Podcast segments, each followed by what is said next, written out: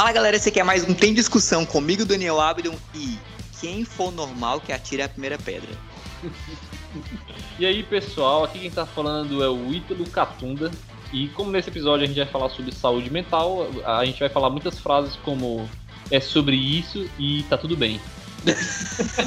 Filho da puta. Fala galera, aqui é o Dibi Moreira e hoje o programa vai fluir muito bem porque eu tô medicado, viu?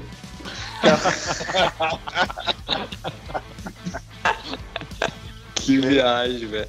Pô, meu nome é Fernando Pinto e eu não sei ser criativo como vocês, galera. Então. Fernando, se apresenta pra galera. Se apresenta pra galera. Então, meu nome é Fernando Pinto, eu sou psicólogo, fui convidado hoje pra gente falar sobre esse tema, né? Que é saúde mental e outras coisas, apesar de surtos e afins.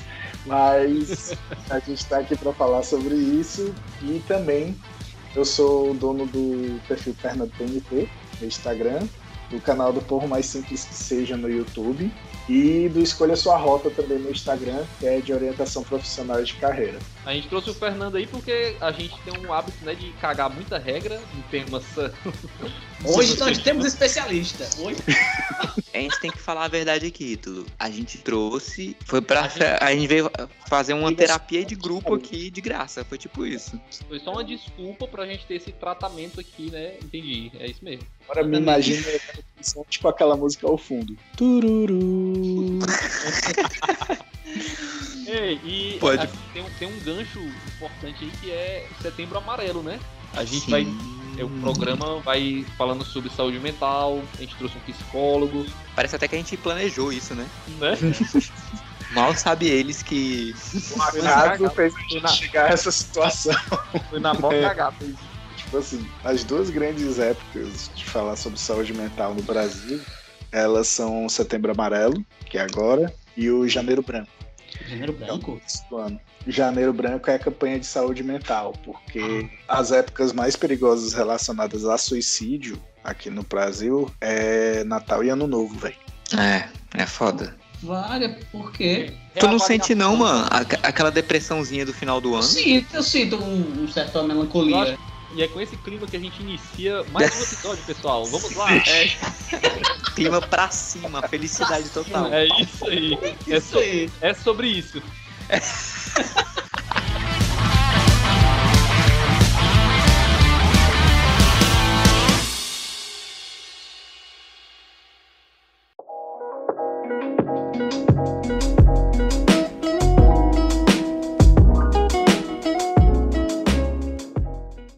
para a gente iniciar aqui, né, uma pergunta que eu acho que dá para a gente iniciar o negócio aqui.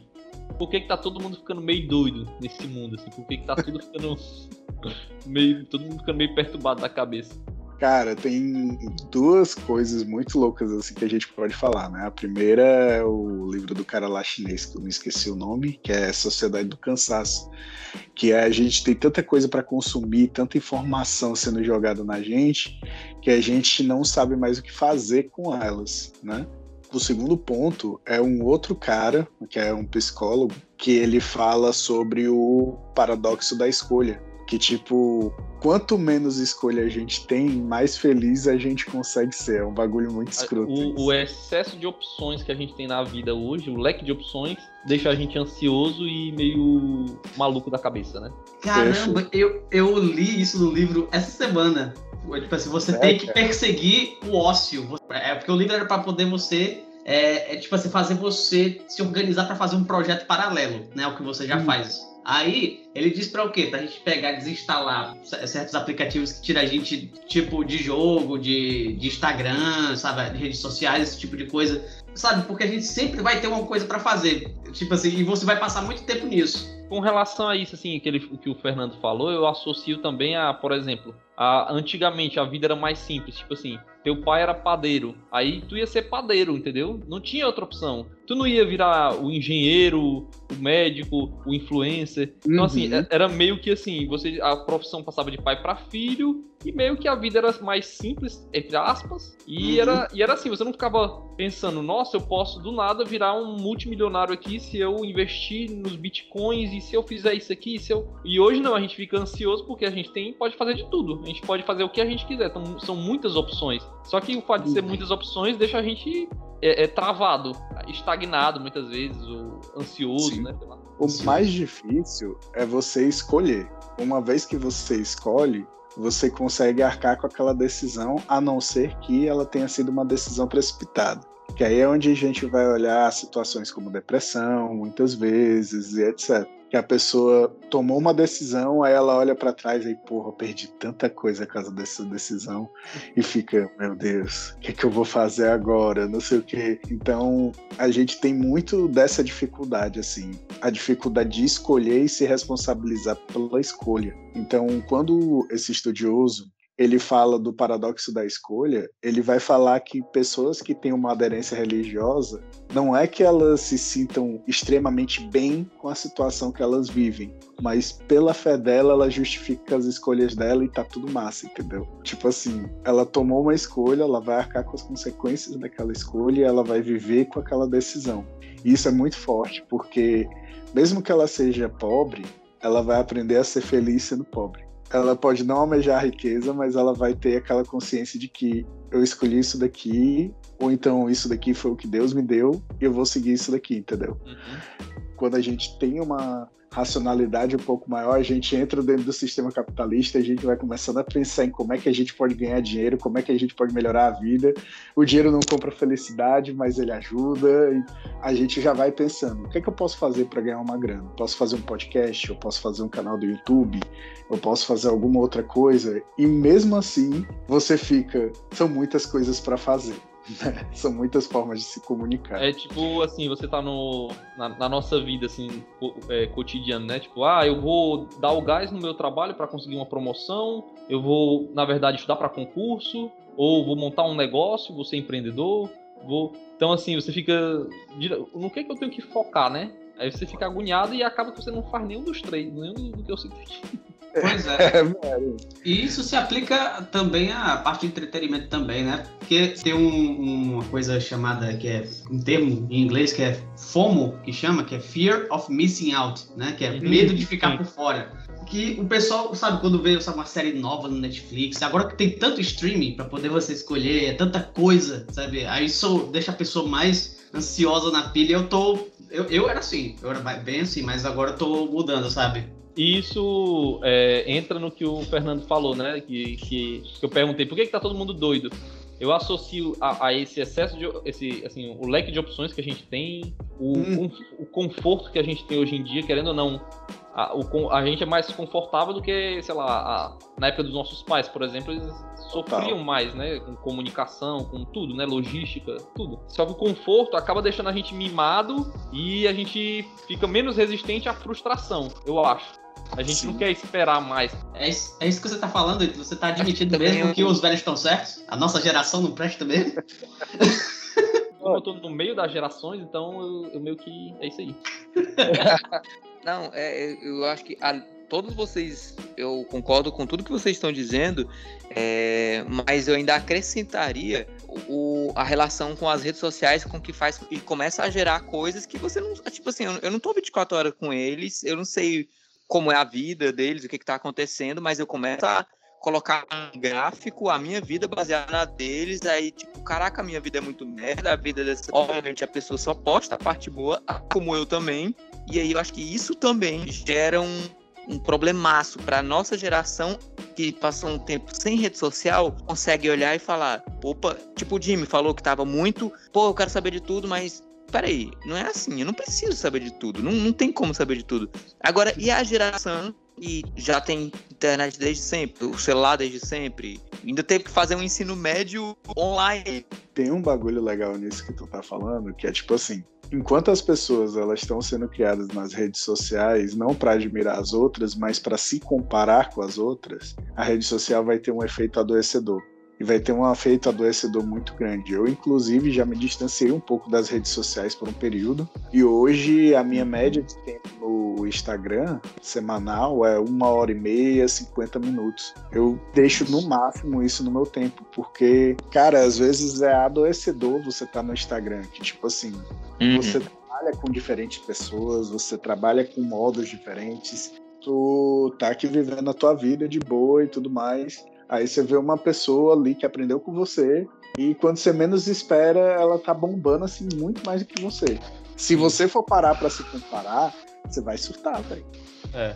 Ainda tem... mais quando você produz conteúdo, né? Tem, as quero engajamento, essas coisas, isso é, mexe mais ainda, né? Uhum. Agora, uma coisa que eu venho percebendo, né? Tipo, no começo do ano eu decidi voltar minha atenção para mim. Fechei outros projetos assim que estavam muito abertos e comecei a dar atenção aos meus projetos que me trouxeram mais retorno, né?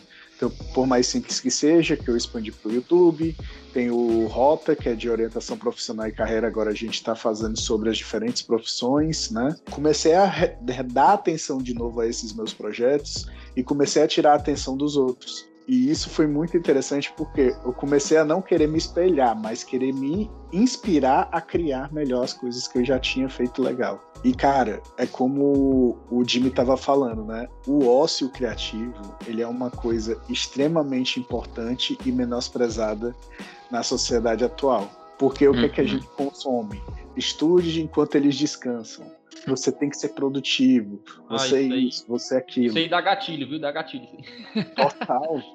e, cara, é muito foda você parar para pensar que uma empresa como a 3M, ela foi um estudo de caso muito interessante, que foi o quê? Quando eles chegavam, davam seis horas de trabalho e duas horas para o pessoal ficar na empresa pensando em produtos, eles estavam tendo muito mais variabilidade de produtos do que antigamente. E os produtos eram vendidos. Por quê? Porque eram as pessoas que chegavam com a demanda, os funcionários que chegavam com a demanda. Então, muitas coisas eles foram criando dentro desse ócio que a empresa dava.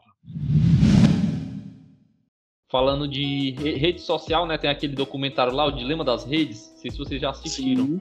Caraca, ele, ele abriu bastante minha mente com relação a isso, porque tem o, o fator algoritmo, né? O algoritmo do, da rede social ele é montado para que a gente libere é, é, dopamina enquanto, enquanto utiliza a rede, né? E assim a gente fica viciado no, no scroll, né? De ficar ali passando, vendo uhum. coisas, vendo coisas inúteis e aquilo vai liberando dopamina.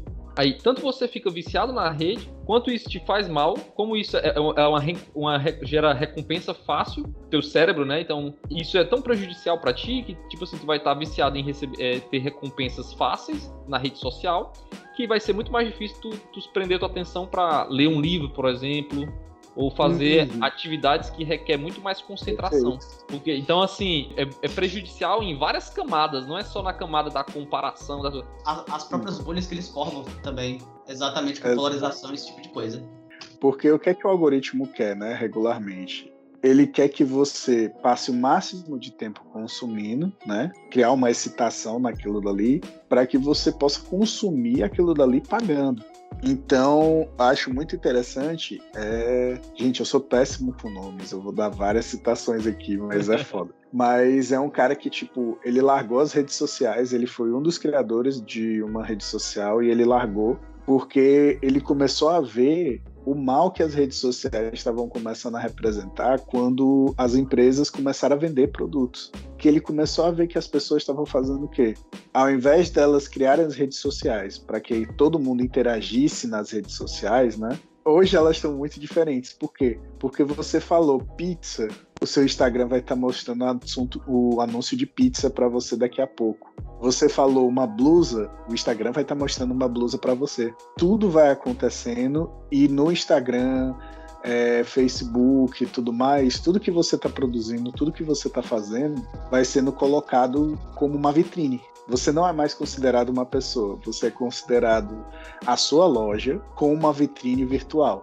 Então, quando você começa a ser o objeto de negócio daquela plataforma, sem querer, você está começando a se preocupar com o conteúdo, você está se preocupando com o que a outra loja está trazendo. Apesar de ser uma pessoa, você vê ela como uma outra loja, você se compara como se ela fosse melhor ou pior, tivesse outros produtos ou outras coisas, por que ela gera mais valor do que você ou não.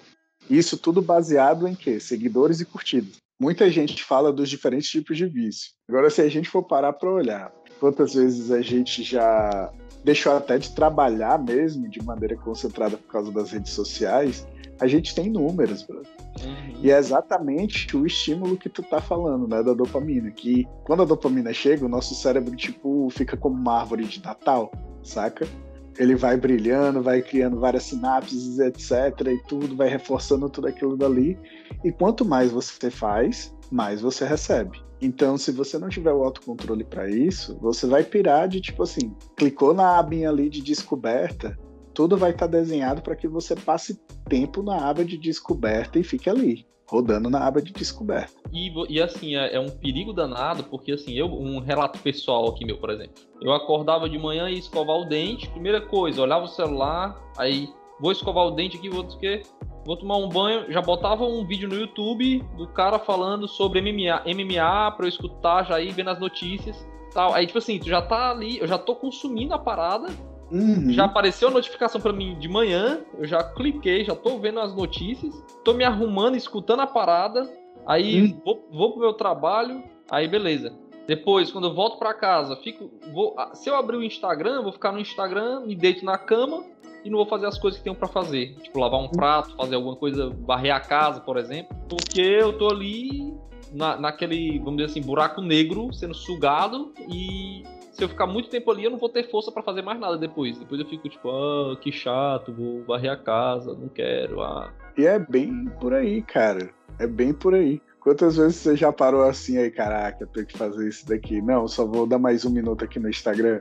Valeu, falou, velho. Isso não, acontece acho... comigo, mas é com podcast. Eu vou pegar e vou limpar a casa. Vou aqui, só escolher aqui um podcast aqui, aí fico lá, passei. Já tem uma vez que eu passei acho que uns, umas meia hora procurando, aí quando eu peguei. Agora tu tá vendo como a escolha é um negócio foda, cara. É complicado, é muitas opções de podcast, você fica doido quando Tinha só, quando tinha só dois podcasts, era mais fácil. Agora tem um, um, uma porrada, aí tu tem que ficar doido, né? E é legal que, tipo assim, eu tô com uma palestra agora para dar sobre racismo quinta-feira. E nessa brincadeira, eu parei assim, eu, meu irmão, o que é que eu vou fazer? Aí comecei a olhar na HBO, comecei a olhar no Netflix, tem conteúdo sobre esses temas em, nessas plataformas, tem no YouTube. Aí por último é que eu fui me tocar, meu irmão tem um TED, brother, que é tudo baseado em artigo científico, coisas uhum. do tipo. Então eu demorei pra caramba para chegar no TED, cheguei no TED tem uma playlist falando sobre a construção do racismo, sobre como o racismo é, é prejudicial e tudo mais, e eu, cara, procurando no YouTube, velho. Qual era o sentido de eu estar procurando lá no YouTube? O... Então, o excesso de, de, de, opções te deixou meio. Né, te, hum, te atrasou, né? Deixa perdido, exatamente. É. E o marketing, apesar de eu discordar muito assim do que ele faz com o conhecimento da psicologia, o marketing. É, o Bel, o Bel é marqueteiro, viu? É, é verdade. Mas é porque, cara, tem umas coisas que o marketing faz que são muito fodas, tipo assim, você parar para pensar que o cara do marketing, ele se tocou que se você tiver todos os produtos de uma marca X disponíveis em um corredor, aquela pessoa vai demorar mais tempo para escolher, então diminui o fluxo do mercado, a rotatividade de fluxo do mercado, concentra todo mundo em um mesmo horário e vai demorar nos caixas. Então a gente diminui a variedade daquele produto, as pessoas vão ter como escolher aquilo dali de uma maneira mais rápida e melhora o fluxo do mercado. Meu irmão, onde é que uma pessoa vai pensar nisso de boas, velho? Tá brincando com a tua mente, né? Tá tipo, nós somos marionetes, né?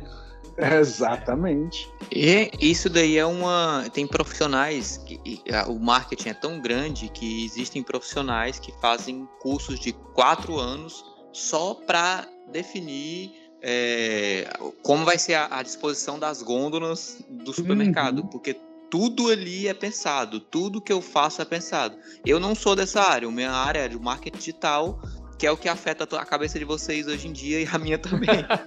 então eu sou aquele cara que vocês estão no Facebook e, e vale, olha essa luva aqui de Muay Thai legal, né? Deixa eu ver quanto é que tá. Aí ela, pronto, aí ela vai te perseguir, Ítalo, até você comprar ela. Tem ah, o lado bom, o lado ruim, são os gatilhos mentais que as pessoas vão utilizando, né? Que a gente vai utilizando para poder é, usufruir dali, do, do que a clientela, as pessoas querem ou não comprar. Mas eu, eu, eu acho que deva, deve existir um tipo de régua que a pessoa tem ali um, uma média né, do que vai fazer, do que é certo, do que é errado. Mas no fundo, não estou dizendo que é a minha posição, nem que eu concordo ou não. Eu estou dizendo que esse é o capitalismo, né? Tipo, é. alguém tem que ganhar dinheiro, alguém é tem que comer, sistema, né? alguém. O sistema é, vigente, o né? Exatamente, é o sistema. Aí as formas de que estão diminuindo isso de barrar são as leis para ter os teus dados, o que, que uma pessoa pode fazer com o dado do Ítalo, o que, que as pessoas podem ser utilizado. Por exemplo, só para vocês terem uma ideia, não tem nem tanto a ver com o nosso tema de saúde mental, mas só para você ver como que isso pode ser usado, utilizado lá na frente. Quando você publica um tweet, você olha e você vê na sua timeline ali um tweet no seu feed, né? Tá ali, o Jimmy botou, o Bel é mongol, o Bel é doidinho, né? Só que naquele tweet, digamos assim, na parte interna da coisa, ali na parte da tecnologia da informação, eu consigo saber quantas horas o Jimmy está ali em frente ao computador, quais as teclas que ele mais utiliza, o ID do hum. computador dele, a região, onde ele acessou, quais os sites pornográficos que ele acessou, que ele acessou. Então, alguém tem esses dados. Alguém vai mexer com a cabeça do Jimmy, ou, ou pelo menos uma galera que se pareça com o Jimmy. E lá hum. na frente, aí vai gerar o problema das redes sociais, que já foi falado aqui. Uma pergunta, por que sites pornográficos? Eu não entendi essa,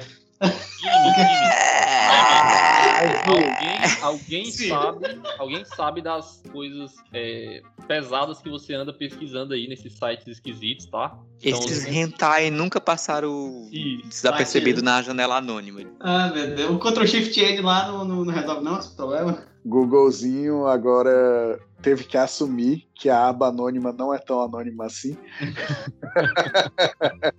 Fudeu!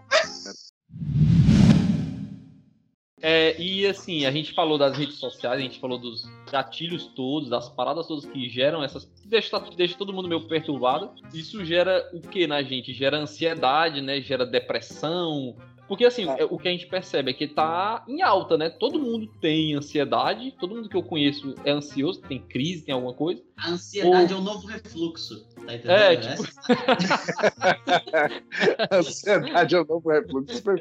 Imagina só a perspectiva. Antigamente, o meu pai, por exemplo, tudo, tudo que meu pai viveu, daqui a pouco eu começo, vou entrar no mercado de trabalho, eu tô com um monte de pressão para que eu tenho uma vida, um estilo de vida igual ao do meu pai, sendo que, tipo assim, meu pai foi me ter, eu tinha o quê? Tinha, eu acho que 38 anos aí.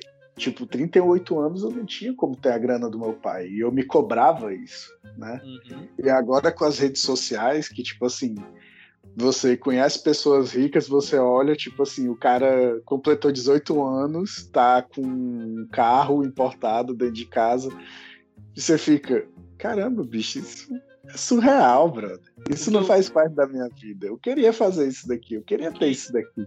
É verdade. Aquilo que eu citei lá no, no começo tem um pouco a ver, que é tipo assim, antigamente a vida era um, eu tenho a impressão de que a vida era um pouco mais simples. Então, tipo assim, se teu, se teu pai era padeiro, tu ia ser padeiro e tava tudo bem, não tinha problema nenhum, beleza. E não, você não tinha grandes ambições. Hoje não, hoje é tipo assim, a, a, a dinâmica é, né, da, da competição né? Você tem que ser de que você tem que ser produtivo, de que você tem que ser bem sucedido, de que você uhum. tem que antes de você ter um filho, você tem que ter um, um carro, você tem que ganhar 10 mil, sua esposa tem que ganhar mais 10 mil e uhum. juntos vocês têm que ser perfeitos para você tem que ter doutorado para conquistar essas coisas. É tipo assim, existem tantas. São tantos, sei lá, parâmetros que as pessoas colocam, né? Tipo, não, eu só vou ter filho depois que eu viajar pra Disney três vezes, for visitar a Europa e, sabe, a gente fica colocando umas metas que uhum. são meio loucas e que deixam a gente doido da cabeça, assim, tipo, né? Velho, e eu dava o maior valor, que eu tenho um grande amigo meu, é, o nome dele é Rembrandt, do próprio artista, né? Ele trabalhava num banco, aí chegou aquela época da crise bancária há vários anos atrás. Nessa época, ele, a esposa dele descobriu que estava grávida. E ele tava para ficar desempregado. Aí eu cheguei para ele, o caralho, doido como é que tu tá passando por essa fase da tua vida? Ele, negão, adrenalina, negão. Eu quero adrenalina nessa vida. Eu fiquei olhando assim pra cara dele de tipo, irmão, o cara vai ser pai. O cara tá para ficar desempregado. E o cara tá olhando para mim falando isso, o cara é doido. E tipo assim, ele meteu um louco tão grande na vida dele que hoje ele é médico Caraca. O que ele recebeu, assim, ele foi começar a fazer várias coisas, empreendeu, sustentou, pagou a faculdade dele de medicina no Chile, que era mais barato. Ó a viagem do cara, ó a visão. Ele pegou o dinheiro da rescisão, começou a fazer pequenas coisas, fez uma empresinha pequena, ganhou o dinheiro dele, foi pro Chile, fez a faculdade dele de medicina com a esposa lá, que era mais barato do que aqui, e agora voltaram os dois médicos. Eu fiquei, meu irmão, para você ter uma visão dessas, você tem que, tipo. Esse cara, um... essa história, essa história vai dar gatilho em muita gente. Nossa, eu sou um é, merda. Tá, tá dando em mim. Tá eu dando em mim. Merda, eu sou um merda. Eu sou um bosta, meu. É muito louco, bicho, isso. É tipo, bicho, mas pensa, o que é que tu mais quer fazer na tua vida? Eu sempre que eu começo a, a minha palestra de orientação profissional, eu chego para as pessoas e falo, gente, eu trabalhava com computação e tudo mais, eu era analista de qualidade de software, eu já estava como chefe do meu setor e tudo mais, tal. E eu decidi largar tudo para fazer psicologia. E a primeira coisa que meus pais disseram foi: você vai ficar pobre. Aí eu fico de perfil, né? Eu e meus 120 quilos, e mostro a minha barriga. Eu, Bem, com fome eu não estou. então a gente já começa daí. E então, tem reservas, né? Exatamente. E, cara, quando você não para assim para pensar no seu projeto de vida, você vai vivendo aquilo que os outros mostram, né? E pensa como é que ele chegou lá antes de mim, como é que eu fiz, como é que ele está fazendo isso e tudo mais, sua vida realmente para, brother. Para, porque você está procurando a solução do problema que você não tem com o olhar do outro, porque o outro ele viveu a vida dele, está resolvendo os problemas dele e está ganhando as coisas dele. E você está vendo o que ele tem e pensando nos seus problemas, que não tem nada a ver com os dele. Então é importante você parar, dar uma olhada na sua vida e reconhecer quais são os meus problemas, né? Para você poder resolver os seus problemas e ir caminhando, e subindo e crescendo e tudo mais. Jimmy, não vai anotar não, Jimmy. e tipo, isso aí que tu falou, né, do, da história do cara. Pô, vou ter um filho, tô perdendo emprego, o cara se rebolou ali, deu certo e no fim deu muito certo, né? Uhum. Eu percebo que, às é como eu falei no começo também, eu percebo que o conforto, às vezes, ele faz mal pra gente, ele deixa a gente meio mimado, né? Então, então assim, quando, às vezes a gente até percebe que a gente reage melhor quando a gente tá sob pressão. Quando tem alguma coisa ali que tá pegando, tá. A gente, muitas das vezes, comigo acontece isso. Eu me sinto incapaz, me sinto meio assim para baixo tal, mas aí acontece alguma coisa que começa o negócio a apertar, ficar difícil, aí do nada vem uma energia, uma força, né? E você acaba conseguindo fazer. E eu acho que vem um pouco também do lance de antigamente, que tipo assim, nossos pais, sei lá, como é que eles conseguiam, tipo assim, do nada perdi o um emprego, tinha quatro filhos, três filhos, a galera tinha muito filho antigamente. E dava hum. certo, e a galera criava, e no fim, do, no fim das contas ninguém passava fome, né? E a gente cria uns, umas coisas na nossa cabeça que tem que ter um. tem que atingir padrões inacreditáveis pra gente ter conforto, ter, enfim, qualidade de vida, essas coisas. Não sei. Cara, é porque tem muita coisa envolvida nisso, né? Eu vou pegar esse teu último raciocínio, é porque tu falou de um negócio que tem um, uma disciplina chamada fluxo. Aí eu vou falar sobre ela no final. Mas, primeiramente, essa coisa de tipo assim, os pais antigamente, ou o mercado também antigamente, ele não tinha exigência de hoje. A dinâmica era outra, né? Exatamente. Tipo assim, ó, a gente hoje vai produzir 100 pães. Acabou 100 pães, valeu cliente, boa sorte, procure um outro canto. Entendi. Hoje fizeram 100 pães na padaria, vendeu todos, o dono tá te xingando porque você deveria ter produzido mais. Então mudou completamente a lógica. Entendi. Completamente. A dinâmica de, de produção, de trabalho, de sociedade, competitividade, tudo isso, né? Exatamente. Então, muitas coisas ficaram bem mais tóxicas, num ambiente bem mais acirrado e, tipo assim, você vai ver algumas empresas que falam: ah, não sei o que, nós temos, nós contratamos pessoas competitivas, agressivas. Bicho, você entra numa empresa dessas às vezes, se ela não tiver uma organização muito boa, você vai ver a galera tipo se esforçando para ferrar com o outro mesmo. Então, dentro do ambiente corporativo hoje, o negócio está muito agressivo e muito tóxico, muitas vezes. Agora, aproveitando aquilo que tu falou de tipo trabalhar em ritmo de pressão e etc. Existe um limiar muito tênue nisso, que é o estado de fluxo. Tem um psicólogo chamado Mihaly Csikszentmihalyi, que ele vai falar sobre o estudo dele disso. Ele fala de uma maneira muito interessante que existe um gráfico entre a dificuldade da tarefa e a sua habilidade de fazer a tarefa. Se você tiver uma tarefa que tem uma dificuldade muito grande mas que você tem muita habilidade de fazer, essa tarefa vai ser fácil. Então você vai subestimar aquilo dali dela e ela vai se tornar uma tarefa massiva. Se você tem uma atividade que é simples, mas que você não tem habilidade, ela vai se tornar muito difícil. Então ela vai gerar muito estresse. Você não vai curtir. O estado de fluxo é quando você tem uma tarefa que lhe desafie a habilidade e que tenha uma dificuldade ok para você fazer, pode ser até superior ao que você pode fazer, mas você se sente capaz de fazer. Quando você consegue atingir esse limiar, e pode ser desenvolvido em qualquer atividade, quando a gente consegue chegar nesse lugar onde a gente trabalha esses dois limites de uma forma saudável, a gente está no estado de fluxo.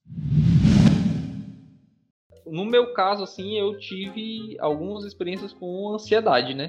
Algumas paradas assim com ansiedade. E é é muito louco porque hoje a gente tem muita informação, mas quando eu tive as primeiras sensações assim de ansiedade, e até eu fico lembrando de coisas quando eu era criança, assim, eu fico lembrando de algumas coisas que aconteceram, tipo, sei lá, eu passei mal em algum, algum evento, alguma coisa. E hoje eu percebo, não, eu tava só nervoso, tava com ansiedade, né? Uhum. É, é, a primeira vez que eu tive assim, que eu me senti ansioso, que deu uma crise em mim, eu não sabia o que era. Eu tava sentindo assim, eu pensei que eu tava doente, pensei que tava com febre, me suando frio, sei lá. Uhum. E é, é, é, bem louco, porque hoje a gente tem é, é mais informação para entender como lidar.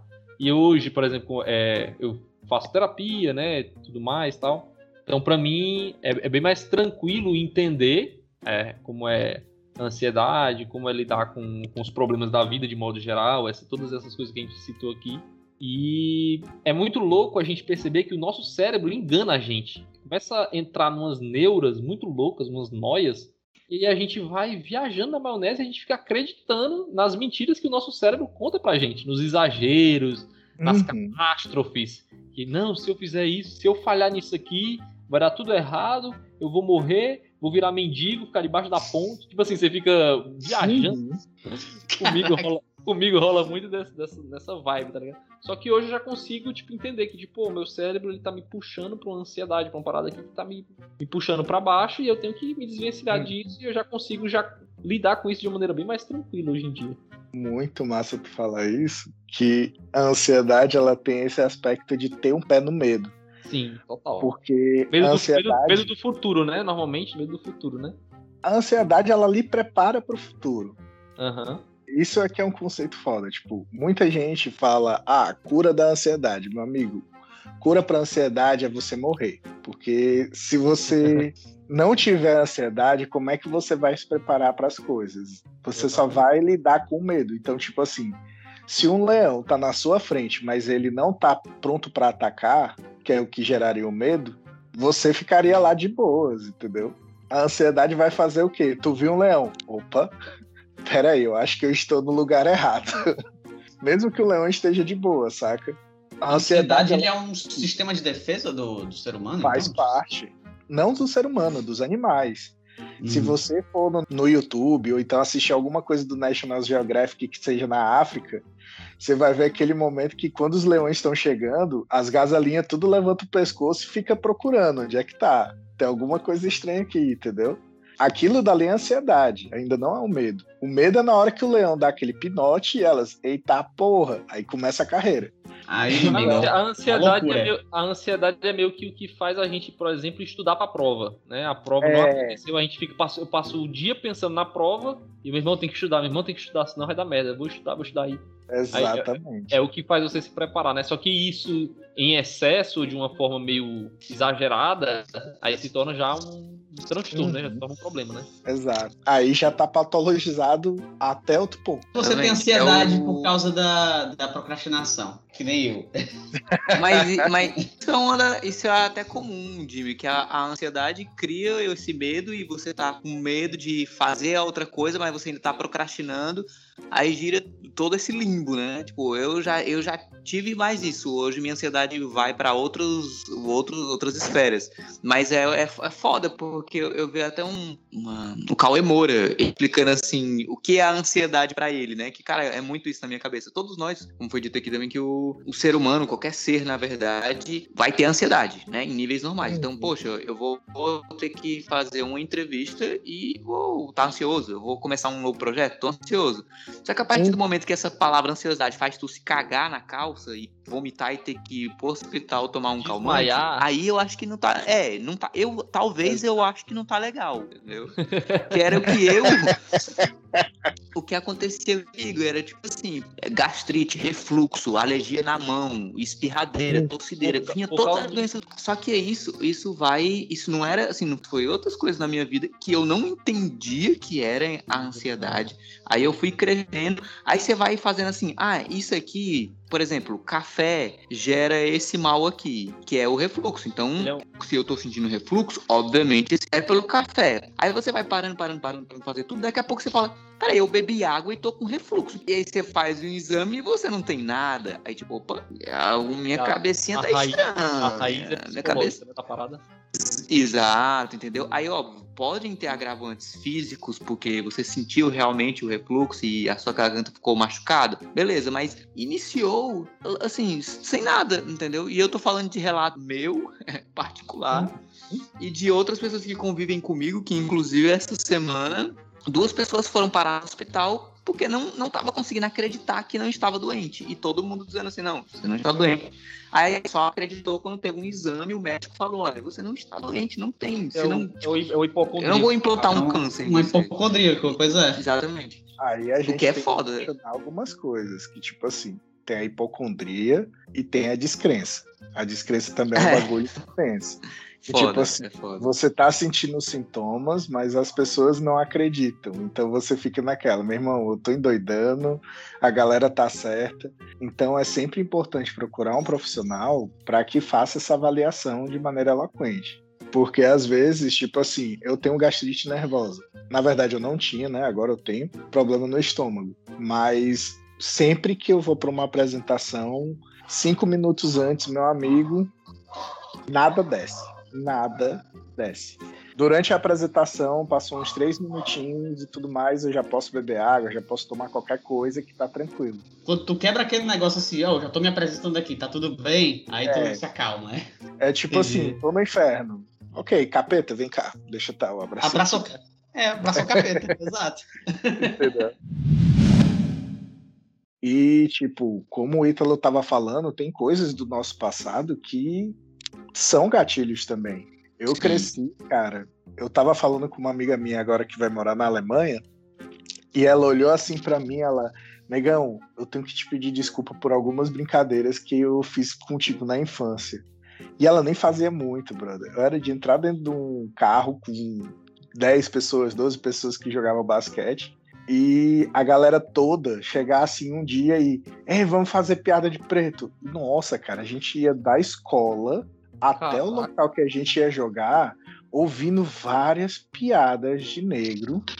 A gente Caraca. não, eu, no final das contas, várias piadas de negro e tudo mais, de tipo, várias piadas gatilho, eu não vou nem citar aqui, mas, cara, eu ouvi isso durante. Não foi um período da minha vida, foram anos da minha vida, que eu joguei basquete da minha quinta série até o meu terceiro ano. E na hora tu demonstrava, tipo assim, ah, tá de boa, zoeira tal, essas coisas assim. Tá. Eu fui ensinado a isso, tipo, releva e tal. E hoje eu tenho consciência de que, cara. Sim, era paia demais, tá doido, né? Saca? É muito diferente. E quando você se toca disso no adultecer, você ressignificar tudo aquilo dali hum. é um processo, saca? E agora, uhum. entrando na procrastinação que tu tava falando, né, Jimmy? Uhum. É bem legal a gente poder pensar de tipo, quanto tempo a gente realmente tem? Quem é que sabe? Pois é. O bonequinho do LOL que ele fala: o amanhã é uma promessa, não é uma garantia. Promessas podem ser quebradas a qualquer momento, meu amigo. Então... Boa frase, realmente. é? é que, cara, tem vezes assim, cara, eu vou fazer mais tarde, eu fico dizendo assim. Tem vezes que eu pego aqui, eu tenho é algo foda. importante para fazer, e eu pego e passo o dia inteiro fazendo outra coisa, pensando em outra coisa. E eu não faço. Aí me dá uma ansiedade. Nossa, é muito ruim isso, cara, a situação. Não, e aí você, você não faz a parada porque você tá ansioso. Aí, tipo, não, eu vou fazer aqui, vou lavar os pratos. Aí tu inventa outra coisa pra fazer. Não, talvez nem precise, mas tu inventa. Hum, exato. Aí tu fica. Aí tu tá ansioso, não quer fazer a parada. Aí, tipo, no fim das contas, tu fica ansioso por estar procrastinando a parada. Exato, exatamente. Muito forte. Exatamente. Essa, essa é a minha situação. Eu sentia muito isso e muito com coisa assim. Eu sempre ficava pensando no futuro demais, né? Tipo, que eu não vou planejando todos os meus passos, a minha respiração, o momento que eu ia deixar para poder eu ficar de boa. Tudo era extremamente planejado e isso tava consumindo a minha alma, entendeu? Uhum. Aí depois, na terapia, e a uhum. parada de quando ela é, abriu meus olhos com, no processo e também eu, eu, procurei leituras e fui ler mais sobre isso, do, mas não significa que eu tô bem, assim, 100% e tá tudo lindo na minha vida, não é assim, mas a partir do momento que eu parei, parei, o que, que eu estou fazendo aqui? Eu, eu tô cortando, isso até me ajudou a cozinhar mais. O cozinhar foi um processo terapêutico que me ajudou bastante. Eu tô hum. cortando esse pepino e essa tomate. Foda-se todo o restante do universo. Eu tenho uma coisa ali pra fazer, eu tenho uma moto, eu tenho uma casa para limpar, eu tenho uma entrevista, eu tenho isso, eu tenho um job, eu tenho um Afeganistão que tá em guerra, tem tudo. Beleza, mas eu estou corttô essa tomate. E eu foco nessa tomate, entendeu? E a energia porque... está voltada para isso, né? Tipo... Exatamente, porque às vezes, mano, eu tava vendo que eu, eu, eu, eu, sou rodeado de pessoas quebradas também psicologicamente, assim como eu. Só que eu, e eu vejo o quanto que as pessoas vão sofrendo de, tipo assim, você tá conversando aqui com ela e o olhar lá longe, assim, pensando numa briga de 10 anos atrás com outra pessoa, ou então tá pensando em outra coisa que vai ter que fazer lá na frente, e não tá conversando comigo. Aí eu, caraca, eu já fui exatamente isso, velho. Eu já fui esse cara que eu tô aqui, eu tô de corpo presente, mas minha mão tá inchada com uma alergia porque eu tô nervoso com outra coisa que não é aqui. Eu, eu deveria estar tá rachando aqui com meus amigos, jogando videogame. Não, mas eu tô com um refluxo pensando em outra coisa. Tipo, e às vezes a outra estou... coisa nem faz tanto sentido assim, né? Tipo... Não, às vezes não faz né, nem tanto, é nada. É nenhum sentido, é zero, é entendeu? Aquela queda que eu levei na sexta série, todo mundo riu de mim, mas aí ninguém Isso. nem lembra disso. Exatamente. É uma coisa que você tá viajando. Outros, eu não vou dizer que 100% é isso. Não, tem coisas que são traumas de infância que a pessoa não resolveu, beleza. Mas tem.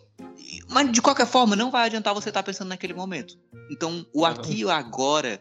Eu comecei a me alimentar mais devagar, que eu era conhecido aqui no meu, entre amigos e família de comer. Ei, tu tá apressado pra quê? Tu vai sair? Tu vai pra onde? Não, era só um cara correndo aqui. Só que isso fez me acalmar bastante, me, me respirar, me fazer eu melhorar nos meus trabalhos também. Isso, o aqui e agora me ajudou muito, principalmente nesse tempo de pandemia, porque teve vezes de eu estar dentro de casa, com tudo fechado, chovendo, o contrato suspenso do trabalho e ansioso dentro de casa. Tipo assim, amanhã eu tenho alguma coisa para fazer? Não. E ansioso também do mesmo jeito. Então. É o famoso viver no momento, né?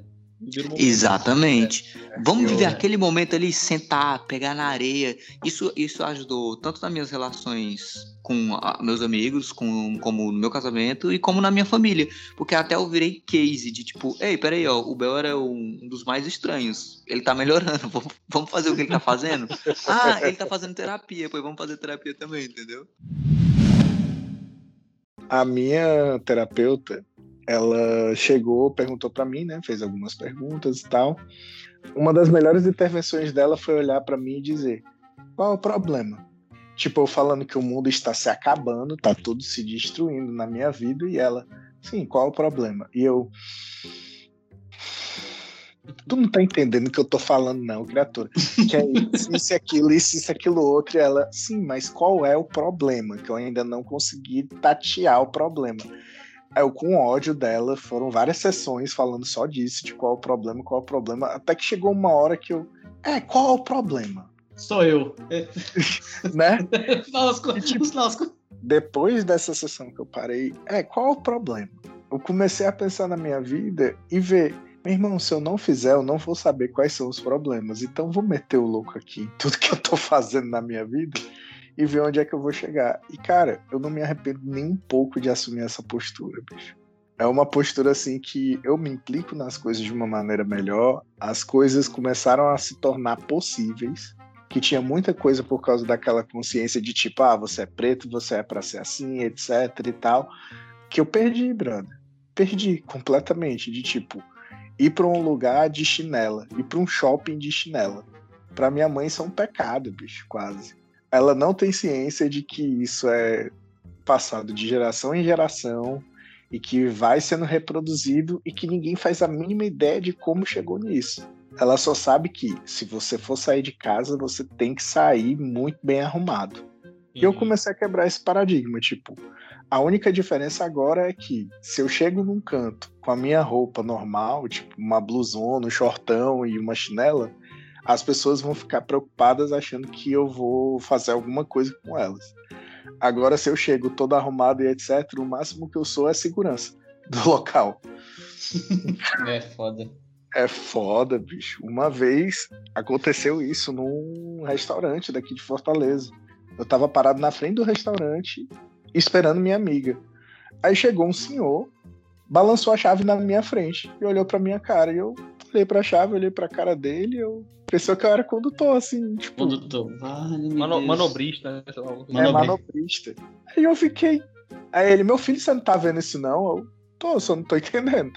Aí ele, você não trabalha aqui não? Aí eu, não. Aí ele olhou assim pra mim, esbugalhou o olho aí.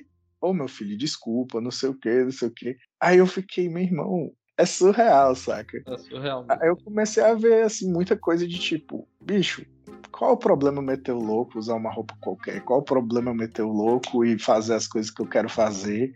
Então, desse jeito a minha vida começou a mudar, cara. E foi muito, foi muito assim, válido todo o meu processo. Inclusive, o meu processo me estimula a fazer a diferença na vida dos outros também, né? Poder ajudar os outros nesse sentido. Hoje em dia, eu, eu não me envergonho muito do TDAH, do teu problema do TDAH. Ele me fez entender os problemas que eu tive durante a minha vida, na verdade. Porque eu tenho, assim, eu fico assim, eu olho pra trás assim, porra, se eu soubesse antes. Porque esse TDAH, ele acomete enquanto é criança, mas muita gente é diagnosticada adulto, que nem eu. Tá entendendo? A maioria, né? Aí eu Quando, tu- quando tu era criança, tu não sabia, né? não sabia, não sabia que ele tinha TDAH. A gente não E- tinha nem esse conhecimento na época, velho. É. Pois é, é que assim, pro, pro, pros meus pais, eu, eu, sabe lá, o Jimmy tem, tá no mundo dele, sabe? Ele, ele é meio avoado, sabe? Ele é. Não, não só nos meus pais, assim como na escola também, ah, é o, o, o devagar, o lesado, o, era sempre, sempre desse jeito. Engraçado, comigo Isso. a galera pensava que eu tinha cheirado cocaína, né? Tá bom. É, é,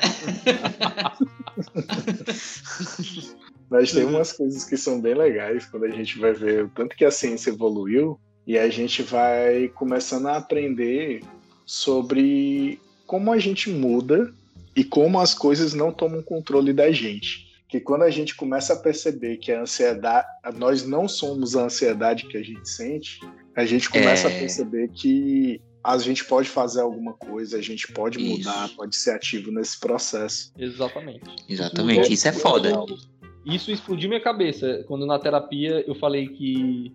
Tipo assim, aí, a- a- uma pergunta que a terapeuta fez que mudou minha cabeça foi quando ela falou assim: Então, qual é realmente a probabilidade de você virar um mendigo mesmo, assim? Só pra.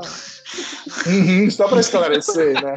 Só pra assim, vamos, vamos analisar as evidências, a, a realidade, certo? Quais são a- qual é a probabilidade disso acontecer realmente? Aí eu.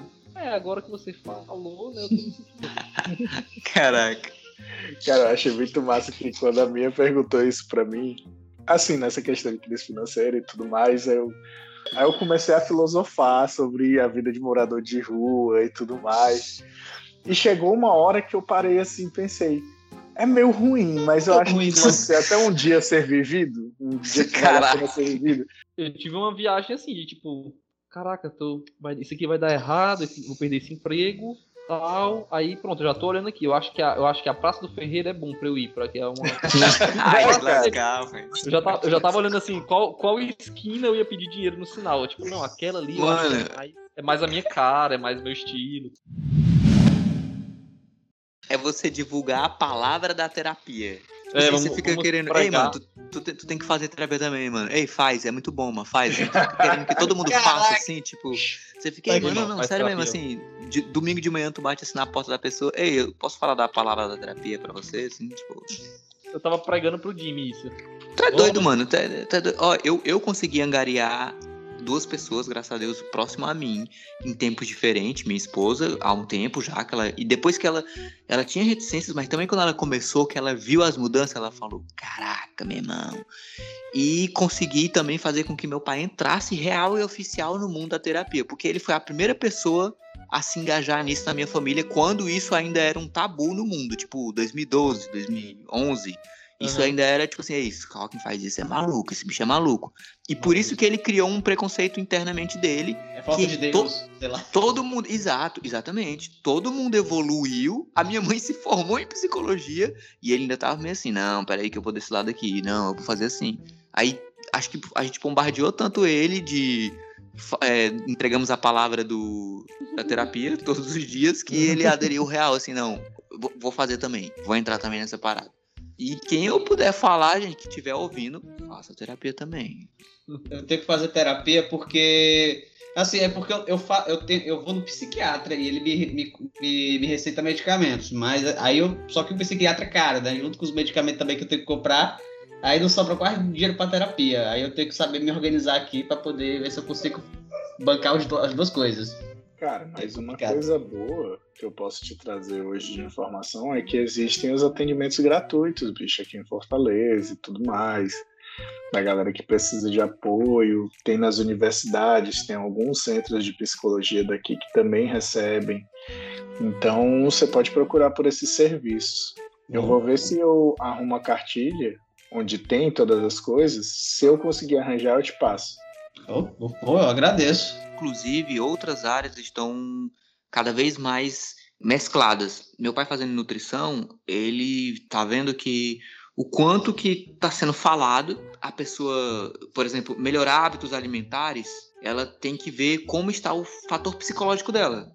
Porque muitas vezes ela não tem bons há- hábitos alimentares, não é porque ela está frescando com ela mesma, é porque ela não consegue, ela tem um distúrbio, ela tem um problema psicológico, que não vai adiantar um 10 milhões de nutricionistas tops do mundo passarem todas as receitas possíveis se a pessoa não está bem psicologicamente. Então Não tem que ser resolver isso. Né? Exatamente. Aí é um combo, um quarteto, que é o exercício físico, atividade física, endorfina, esse tipo de coisa, dimin- diminuir cortisol, a, a dieta balanceada, junto com, se precisar, né, de medicamento e a terapia. Aí, é o, aí forma o combo de tipo, ah, conseguimos melhorar. No mundo utópico, né, porque a gente sabe que 99% da população brasileira não, não tem acesso a isso. Ei, uma coisa que é interessante, isso tudo que tu falou aí, Bel, Uhum. pegar, pegar sol, por exemplo, parece uma besteira, mas é algo que faz uma diferença. Você Tá doido, mano? Vitamina D. dormir bem, né? Então são coisas que a gente caga, né, para isso, assim, normalmente, né? Mas que a gente vai vendo que faz uma diferença na, na nossa, no nosso bem-estar. Isso, e muito pelo que tu foi você mesmo que falou, acho que isso lá no começo, no começo do episódio, que tipo, a indução de hoje em dia da sociedade é você tem que trabalhar. Até tem um meme que acho que fica no TikTok, no Instagram também, que é tipo assim: durma meia-noite e acorde 11 horas da noite. Tipo, você, o tempo é maluco, trabalhe 26 horas por dia, male 3 horas e estude 4. E você precisa dessas pequenas coisas aí que são grandes, na verdade. Você dormir bem, você se alimentar bem. Se relacionar com pessoas também é, é algo que faz uma diferença também. Quando eu procra... E quando a gente procrastina até pra fazer relação pessoal com pessoas. Aí você tem que ter outros amigos do lado que puxe, porque senão O Ítalo. não, É. esse cara não sai. Tu tem que ser meu amigo para eu poder te puxar para interações sociais. Sociais, exato. Exato. Toda. Coisas que dão gatilho na gente, mas não coisas sérias, coisas assim bestas, entendeu? Uma coisa besta que dá. Coisa besta que dá gatilho. Vou dar um exemplo. Coaches. Por exemplo, quando eu tô no Nossa. Instagram, no YouTube. Mas não coach assim, mas, por exemplo, quando entra aquele cara que é muito motivacional de alguma área específica. Por exemplo, o cara que é o foda do- das finanças.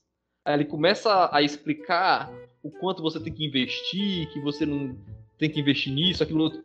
Aquilo ali me dá um gatilho, que é tipo assim, velho, Tipo assim, eu não tô investindo meu dinheiro, eu não tô investindo direito, eu não tô investindo certo.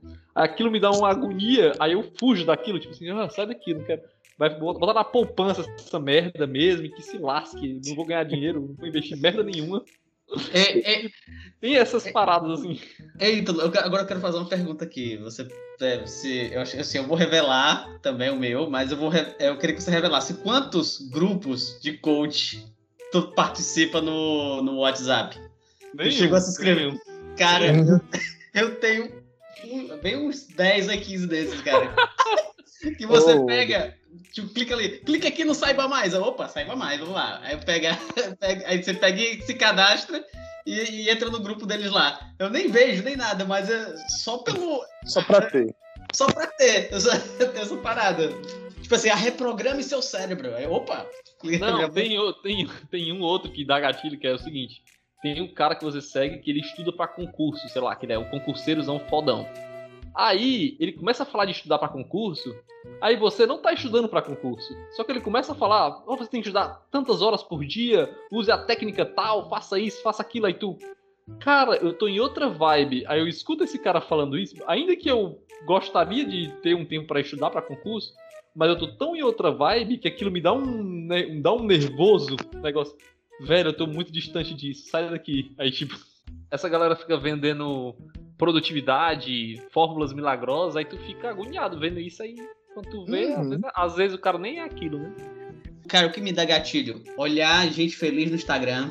Eu, não, não, não, suporto a felicidade alheia. Tem um negócio que me irrita. é assim. Assume mesmo.